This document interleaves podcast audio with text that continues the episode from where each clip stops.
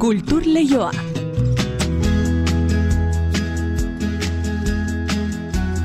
Eneritz gorrotxategi arratsaldeo. Arratxaldean inigo. Orain bai data eta guzti esan genezake Durangoko plateruena antzokia gateak zabalduko dituela. Bai, ala da 2008ko abenduan itxi zituen ateak eta tira, iritsi da orain ere ba, zabaltzeko garaia. Modu ofizialean martxotik aurrera Mhm. zabalduko da. Udalarena izango da kudeak eta baina publiko eta komunitarioa izango ditu ardatz. Beraz, bueno, ba, herriko eragilek bat egin eta kultur maila martxan jarri dute hori kudeatu alizateko. Platerunak honen bestez bere helburu hirukoitza beteko du batetik euskaria, euskararen presentzia lehen etxiko du, udal elkarten komunitatea indartuko du eta kulturarentzako espazio referentziala ere izaten jardungo du. Durangoko udalak hartuko du kudeak eta ekonomikoa bere ardurapean eta sasoi berriari ba martxotik aurrera ekingo dioten arren gabonetako programazio xume eta herrikoia ere iragarri dute da. Gabonetan eh, beraz tarte, tarte baterako eta martxotik aurrera ja zabalik. Hori da, epe berria martxotik aurrera.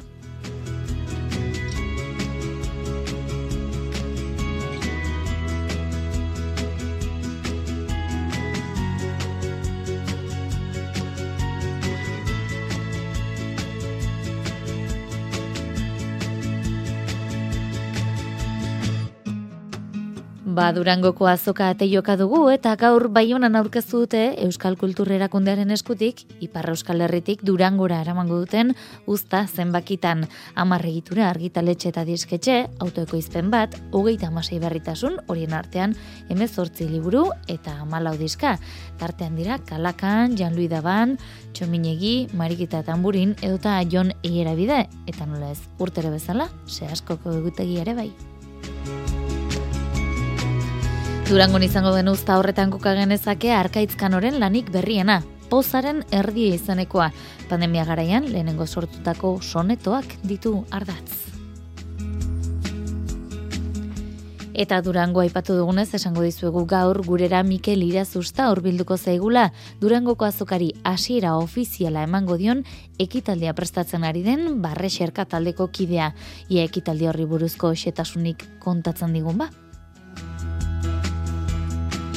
Eta kontatuko dizuegu guk Bilboko Azkuna Zentroak erakusketa berria aurkeztu duela. Zientzia frikzioa bizitza espezie lagunen artean izena du.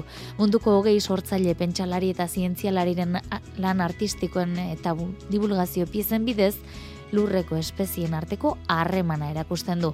Otsailaren hogeita seir arte izango da ikusgai Azkuna Zentroan zientzia eta artea uztartzen dituen erakusketa hau. Eta ez genuke aztu nahi, bihar Donostiako tabakaleran hasiko den feministaldia amazazpigarren edizioa da urtengoa eta egitarau betea prestatu dute pentsalariak ekintzaileak eta artistak izango dira mai inguru zinemanaldi, performance edo solasaldietan. Barratxaldeko ordubiak eta hogeita amasei minutu jotzear dira dagoeneko, asgaitezen gaurko kulturalbisteak aletzen, aurretik baina, arratsalde deizuela guzti guztioi.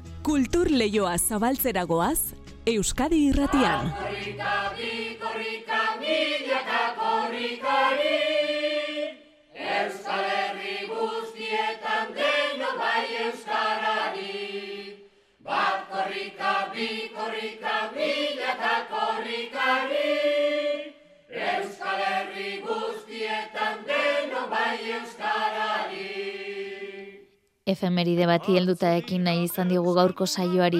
Izan ere gaurko egunez, mila bederatzion da laurogeiko azaroaren hogeita bederatzean, oinatin hasi zen lendabiziko korrika.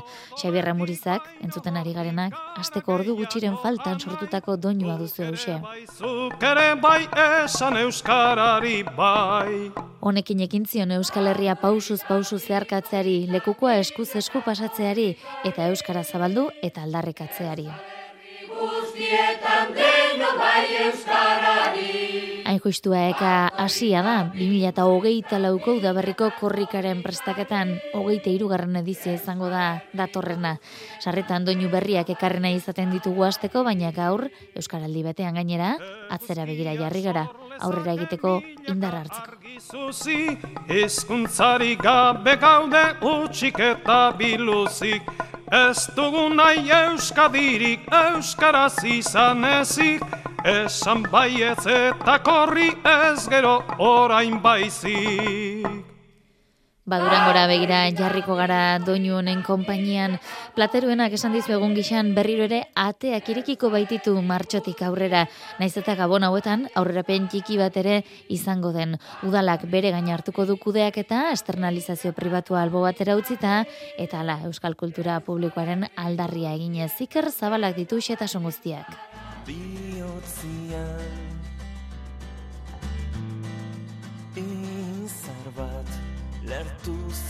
Imanol Ubedaren ahotsa izan zen beste inbaten artean plateruenaren agurrean 2008ko gabonetan eta hala desegin zen euskal kulturaren ikur nabarmenura. Egun egoera iraultzea erabaki du Durangoko udalak eta gabon hauetan ikusiko dugu berrirore Durangoko kafe antzokia abian. Hanea Balzabalegi Durangoko kultur sinagotzea.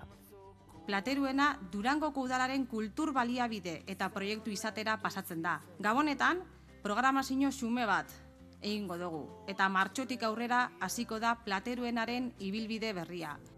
Aekako mintzodromoa, alerta taldearen edo herriko udalpandaren emanaldiak izango dira gabonetan. Eta taberna irekitzea ez da baztertzen naiz eta kultur eskaintzarekiko beste maila baten egongo den. Plateruenarentzat udalak lehiaketa eta externalizazioa baloratu baditu ere, kudeak eta publikoaren aldeko apustua egin du. Osasun gintzan, zerbitzu publiko aldarrikatzen ditugun bezala, erakundeetatik ere kultur zerbitzu publikoak aldarrikatzen ditugu. Eta orain, aurreratarako dugun proiektu hau da horren adibide. Horretarako, 2008ko aurrekontuetarako, irureundamairu mila euroko partida onartuko dugu biharko osoko bilkuran. Horrekin batera alaber kultur maila ere sortu dute herriko eragile kulturalekin batera plateruenak etorkizunean izango dituen hiru xedeak bete daitezen. Patxilakuntza udal sinagotzia da. Plateruena Durangoren euskalduntzean laguntzeko beharrezko espazioa izan behar dela. Euskara garnaz guneak behar ditu eta plateruena horietako bat izan behar da. Bigarren puntua da, plateruena herriko elkarte eta eragilentzako etxea izan behar dela. Plateruenak aterpe eman behar die herriko elkarte eta eragilen beharri. Eta hirugarrena, plateruena euskal kulturaren eta sortzaileen plaza garrantzitsu izaten jarraitu behar du. Maider Larrañaga izango da aurrerantzean plateruenako kudeatzailea antzokiak euskal kulturan duen erreferentzialtasuna berreskuratzeko erronka azpimarratu du. Hogei urtetako lana hor dago, errautxo horiek berpistea da apurtxo bat gure helburua eta aldela apur bat eta aurrera jutea sorkuntza, arrobia, topagunea, esperimentazio lekua eta erakusleioa. Dira, aipatu diran helburuak. Ez daukagu erronka makala, gabonetan hasiko gara, zirrikitu txiki batekin. Eta gabonetako aurrerapen horren ondoren, martxoaren irua esarri da durangoko plateruenara programazioa itzultzeko egun bezala.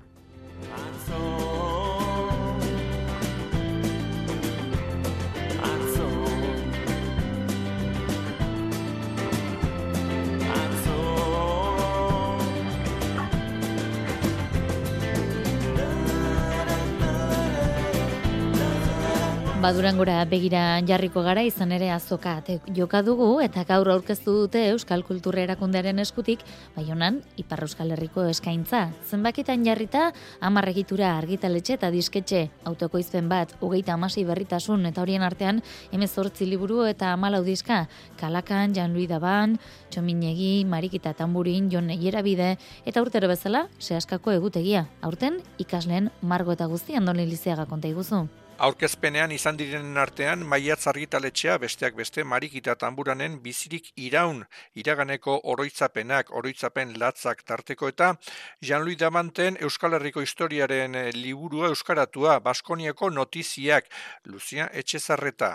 Baskoniako notiziak, hori e, bigik egin batekin ez ailande hoien hart famatuaren obrari, eta hor e, ikuspegi berri bat behar bada, maiz e, gure ustez, eta haren ustez, ahantzia den eskualeriko historiaren puntu bat, Baskoniako dukeriaren garantzia, horrek sortu baitzuen Nafarroako erresuma.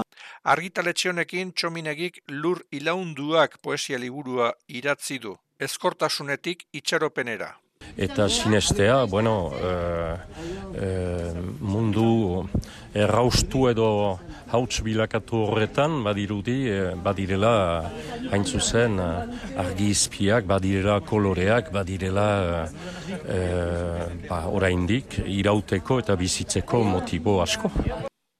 Zortziko argitaletxeak Iñaki Martiren amatin marrazkilariaren aurpegrafiak, euskal personaien, karikaturak eta Laura Alfaroren Bixente Otsagiko hartzein baten historioa. Agori argitaletxeak hainbat ale horien artean Erramun Martikorenaren itzulera zabaltzen diskarekin diska gehiago, kalakanena, oinarrietara itzulita, ahotsa nagusi, kasik instrumentorik ez, xan errota bere.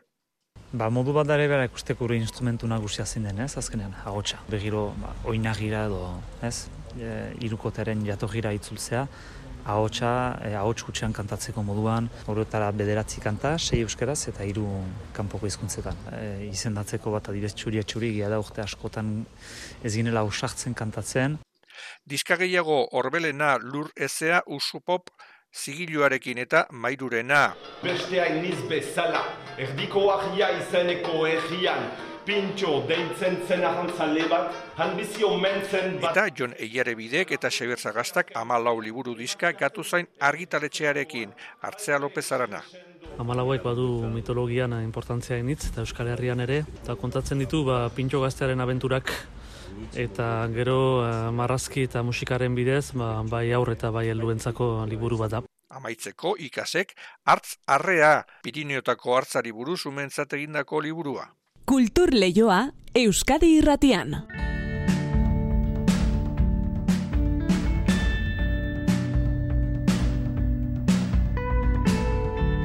Durangoko azoka aipatzen ari gara eta gaur Durangoko azokari hasiera ofiziala emango dion ekitaldia edo Durangoko azokaren berrogeita amazazpigarren edizioa inauguratuko duen ekitaldia ezagutu behar dugu nola baita esatearren. Horretarako gurekin dugu Mikel Irazusta, barre taldeko kidea Mikel Arratxaldeon. Arratxaldeon, bai. Zeuen ardura izango da, hasiera ofiziala ematea, ze hazen olako orea, ez da? Ba, bai, egia esan, bai. E, deitu gintuztenan ez genuen bat ere espero, ze, guri azkenean. Bueno, Gipuzkoako talde bagera eta kosta gintzegu bizkairatzeratza, eta estrenatuko dugu durangoko azokaren estrenaldiarekin, beraz, mm guretako, bueno, orea izugarria. Tirabenduaren zazpia da eguna, gogoratuko dugu bada ezpada egun horretan ikasle goizarekin egingo zaiola azokari, baina zuen ikuskezuna iluntzeko zazpietan izango da, ezta? Bai, bai, bai, gure azazpitan izango da, eta ordu bete inguruko saioa. Inaugurazio ofiziala izaki, ez dakigu, e, ekitalia formaletik, baino informaletik e, izatea baimenduta ote dagoen? Bueno, e, gure izena, e, lehen esan bezala, barre xerka da, ez da, azkenean, barre eta xerka, oza, barrearen bila goazela. Mm Orduan, bueno, e, naizta formala izateko asmoa zuen hasieran, ez dugu lortu eta beti umore sartuko dugu. Eta zuk esan duzu, barre xerka, barrearen bila aritzen zaretenak zarete, e, nola azalduko zenioke ezagutzen ez duenari zertzareten, zer den barre xerka? Bueno, barre xerka batez ere da emanaldi bat. E, ordu bete irauten duen emanaldi bat, uzartzitugula bai bakarizketak, bai antzerkiak eta baita humorezko esketxak. Eta hori dena hori, emanaldi bakarrean sartzen dugu eta, eta guztiarekin. Ibilizarete, herri-zerri ez da? Bai, e, barreturra deituriko emanaldi bat sortu genuen, bueno, azkenean, ba, guk normalen estrenatzen ditugu saioa donostiko antokietan, eta gero egitatiko berenak aukeratzen ditugu, eta herri zerri jute, juten gero hoiekin. Zenbat laguneko talde aritzen zarete horrelako emanaldi baten prestaketan, edo zenbat lagunariko zarete mm, demagun ba, irekira ofizial horretan? Ba, irekieran, mm, zortzi aktore eta bi teknikari arituko gara, guztira hori, amar pertsona eta e, irekiera ekitaldia izaki, em, pentsatzen dugu, ba, betiko hitzaldiak ere hortxe izango direla tartean, beraz, zuek moldatu egin beharko duzu zuen saioa? Bueno, e, lehen esan bezala gure emanaldia dira hori, antzerkiak, bakarizketak eta esketxak. Orain honetan esketxak enduko ditugu hitzaldiak sartzeko, baina bai bakarizketak eta bai antzerkiak hortxe mantenduko ditugu. Mm Beraz, e, dagoeneko oso egituratuta dukazue, e, barrearen bila horrelako e, egoera batean barrea eragitea, e, ez dakit, nekeza da, errez egiten zaizue, badituzue formula sekretuak? Bueno, e, nik uste torlakoetan, bueno, gira gu, gu keititugun emaldietara ja jendea da iguala predispozio batekin ja, e, barre egiteko.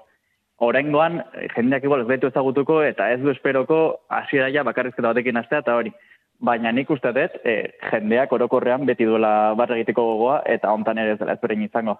Tira, ba, itxaropen horrekin geratuko gara, eta ia, zuek ere gozatzen duzuen, eta barrez estandarazten duzuen landako.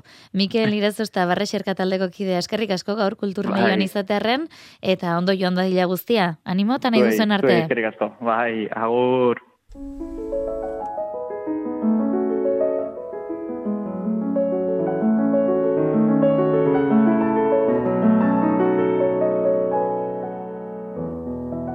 Ba gaur goizean aurkeztu du arkaitzkanok bere lanik berriena. Rolls Royce auto bat da sonetoa ala jaina. Errepidean koskari gabe azkardoa, diseinu perfektuena. Barru erosoa. Sano behartu aliteke herrima baina gara izaldatzen da ez aspertzeko adina. Kanpotik ez maitearen molde klasikoa, poeta zaharren lastan antigualekoa eta maixu maistren isuria eta zaina sentituko dituzu han eseri orduko. Nino agidari ala neurtitza dut zaldi. Tradizio ufadak fin dizu lagunduko. Esku eskueran dizkizu fortunatuko biharrak atzo ereindako zazpi esaldi. Zazpi samuraien eran ukaldiz ukaldi. Arkaitzkanok soneto liburu bat plazaratu du. Pozaren erdia du izenburu liburuak eta sus argitaletxaren eskutik iritsi da. Kano pandemia garaian hasi zen sonetoak idazten eta azken bi urteotan ondutako soneto Alexandrinoak durangoko azokarako argitaratu ditu. Irakurraldiak egiteko asmoa omen du, baina oraingoz egitasmoa baino ez da. Aino agirre izan da aurkezpenean. Pandemiaren larrienean, itxigaldiko egunaietan, batzuk bizkotxoak egin zituzten, beste batzuk sudokuak eta arkaitzkanok sonetoak, amalau silabako soneto alexandrinoak. Ba, badakizue, ba, bi lauko eta bi iruko dituela, beraz amalau lerro, amalaukoa, amalauduna, euskaraz, eta forma horren barruan gero badaude ba, hainbat eskola, amaika silabakoak, Espainiar tradizioa, amabikoak frantzian, Shakespearenak amarrekoak. Eta pruebak egin ondoren amarrekoak, amaikekoak, amabikoak, eh, erosoen sentitzen nintzena amalaukoa zen. Bera, soneto Alejandrinoa, Alexandrinoa, amalaukoa modernistek eta erabiltzen zuten. Ez? Eta hor, hor derrepente topatu nuen modu bat, e, gurpil bat bazi joana. Ez dakit baita ere nire zaletasun adikzio berri honetan, ba, kantu gintzan aritu izanak edo kantu letra gintzan hobe, esan da, aritu izanak ezote duen lagundu edo bideratu ez. Arteak gainezka egiten duenean arau eta forma guztiak hausten ditu. Horrek ez du esan nahi ordea, formak bere horretan arte aitotzen duenik edota arte adierazpenari egoak mozten dizkionik. Are gehiago, forma, teknika, tradizioa lagungarri izan daitezke arte adierazpenerako. E nola egingo nuke?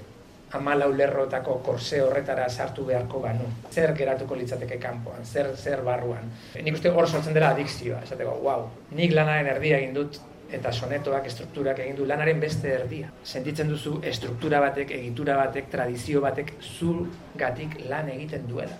Beti besteek erabili dituzten teknikak eta neurriak erabiltzen dituzunean sortzen da gaiarekiko dialogoaz aparte, bat dialektika bat, egitura horrekin, teknika horrekin, eta kasu honetan, ba, ederra da dialogo bat sortzea, ba, ez dakit, eh, amairu mendeko eh, Siziliako kortesanoekin. Struktura solemne horrek horra eraman zaitzake. Forma gutxiestea, solemnitate eza, gara jauen adierazgarri da, arkaitzkan uren ustez. Solemnitatea lauzen dugu, ba, ez dakit, gauza larriekin, edo gauza astunekin, edo batzutan burokraziarekin, edo ez, olako pompeziarekin, ere, bai, solemnitatea. Baina gero norbait hiltzen da eta poetekin gogoratzen dira, ez? E, orduan, e, badago zati solemne bat tiuko egin diogu azken amarkadotan, informala da dena, ez? Baina gauza, sol, gauza importantea, gauza larria gertatzen direnean ez dakigu nola zer esan, nola reakzionatu, eta hor, orduan gogoratzen gera poetekin, ez? Eta horregatik lehen esaten nuen e, e, solemnidadearen mini reivindikazio ez gehiagizko, ez baina doi bat. Idazleak iragarri duenez, pozaren erdia liburuko sonetoak jendaurrean irakurtzako asmoa du, baina oraindik ez daki zer erako irakurraldiak egingo dituen. Poema batek eraman zaitzake eh, soneto batek irakurtzera oso modu solemnean, modu bare solemneagoan, zeinak barre eragingo dione publikoari, e, edo irakurrezak ez ia, trapeatua, edo musik kantatu daiteke ez da, ez da erresa, sonetoa kantatzea esango nuke ez dala erreixa. Niretzako esplorazio bat izango da. Itxaro bordarekin izan dut, e, kursillo azeleraturen bat, zerbait, e, ez daukat oso garbi nola irakurri, eta igual e, irakurraldiaren funtsa bera hori izango da. Ikustea soneto bat irakurtzeko hogei modu. Ez, igual hori izango da izan buruan. Soneto bat irakurtzeko hogei modu. Pozaren erdia arkaitzkanoren soneto liburua susak plazaratu du eta durangon izango da salgai.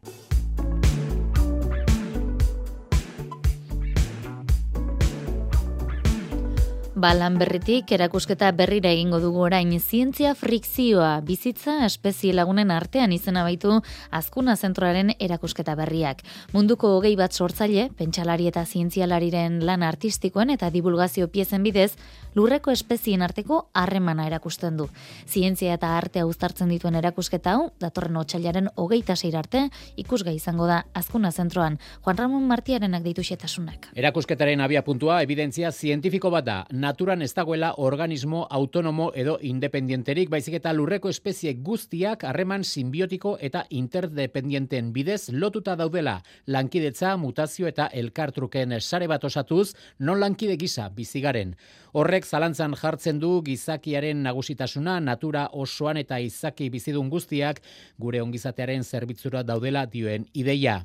Zientzia frikzionek ikuspegi aldaketa hori esploratzen du gaur egun ezinbestekoak diren bi emakumezko zientzilari eta pensalariren lanetik abiatuta. Batetik, Lin Margulis biologoa, ark simbiosia evoluzioan jokatzen duen rolari buruzko bere teoriarekin, bizitzaren historia berri baterako oinarriak jarri ditu. Eta bestetik, Dona Haraway filosofo eta biologoa, haren lanak ezagutza zientifikoaren eta hori munduari eta bertan hartzen dugun tokiari buruzko kontakizunen makina izatearen narrazio potentzia aztertzen ditu. Fernando Pérez, azkuna zentroaren zuzendaria. Kultura zientifiko garaikidean funtsiezko diren bi pertsonaren Dona Jarauei eta Lin Margulis lanean oinarrituta, mundu osoko hogei inguruan sortzaile pentsalari eta zientzialarien lan artistikoa eta divulgazio piezen bidez erakusten du harreman hori erakusketak.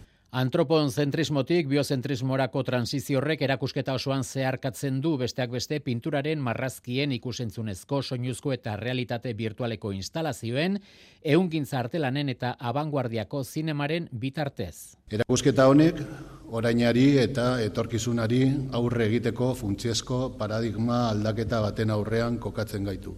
Gizakia, goimaiako delako pentsamendua austea eta espezien bizikidetza planteatzea.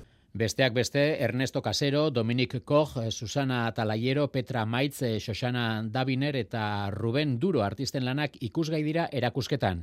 Erakusketa hau azeta irratiaren bitartez zabaltzen da. Podcast ziklo bat eskeniko du, paisaia, abelzaintza, nekazaritza, onjoak edo itxasfauna eta landareria bezalako gaien inguruan.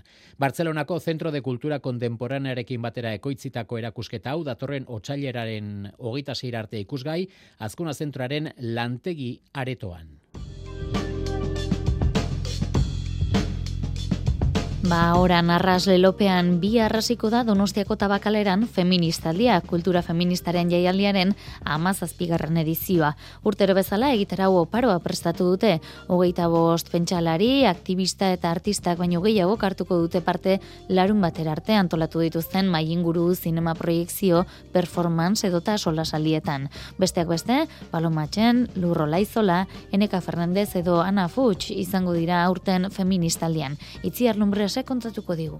Etorkizunean feministaldia berritzeko egin nahi dituzten aldaketen bideari ekin diote aurten koordinazioa eta antolakuntza kolektiboagoa eginez, baina egitarauari dagokionez betiko moduan programazioan hitza eta disiplina askotarikoa prestatu dute kultura feministaren jaialdiaren amazazpigarren ediziorako. Laura Muelas feministaliako koordinatzailetako bat da. Beti bezala feministalian beti daude denetariko gauzak, hasiko gara adibidez ba itzaldi performatibo batekin, aktivista mistikoa den Eulalia Baldosera, baina denetatik egongo da ba, bai performantzak, bai kontzertuak, festan tatuatzaileak egongo dira han bertan tatuatzen, zine aukiko dugu, itzaldiak, denetatik. Eta ohikoa den moduan feministaldia esperimentazio gunere izango da urten. Urtero daude artista edo pentsalari edo eragile batzuek espresuki egiten dituzte gauzak feministaldirako. Orduan guk ere e, konfiantza osoa uzten dugu pertsona hoien gana, ba, zerbait zortzeko gogoa baldin badute, esperimentatzeko ere beraien disiplina barruan, ze batzutan kultura arlotik ere eskatzen dute como gauza oso teatzak, eta guk nahi dugu ere, ba, feministaldi ere plaza bat gauza horiek egina alizateko. Aurten nobedade moduan persona batzuei eskatu diete lagun bat gonbidatzeko. Paloma Xen idazle eta poetak esaterako performance bat egingo du janguan aktore eta sortzailearekin batera. Ana Fush, artista eta idazlea berriz, Fatima Aspitirou aktivistarekin batera arituko da solasean.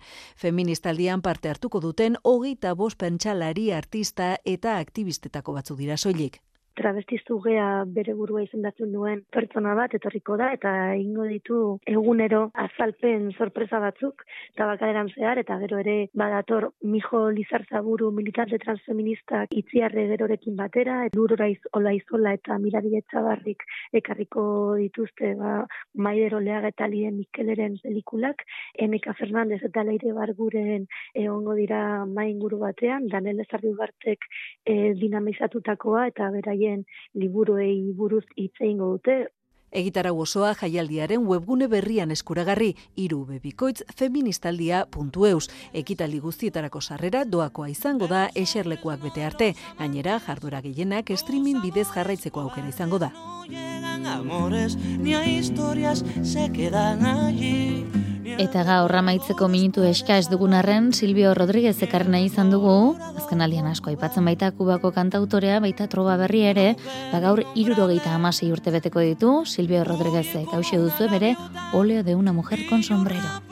Seco mis botas, blasfemo una nota y apago el reloj. Ba honen beste ez bagoaz teknika eta realizazioan, Mikel Fonseca eta Jose Alkain aritu zaizkigu gaur ere fin fin, orain badakizu albisteak Euskadi Irratian eta ondoren kantu kontari Joseina Etxeberriarekin. Biar arte ondo izan eta zaindu. cuadro del viejo chagal corrompiéndose al centro del miedo y yo que no soy bueno me puse a llorar pero entonces lloraba por mí y ahora lloro por verla morir. Pero entonces lloraba por mí y ahora lloro por verla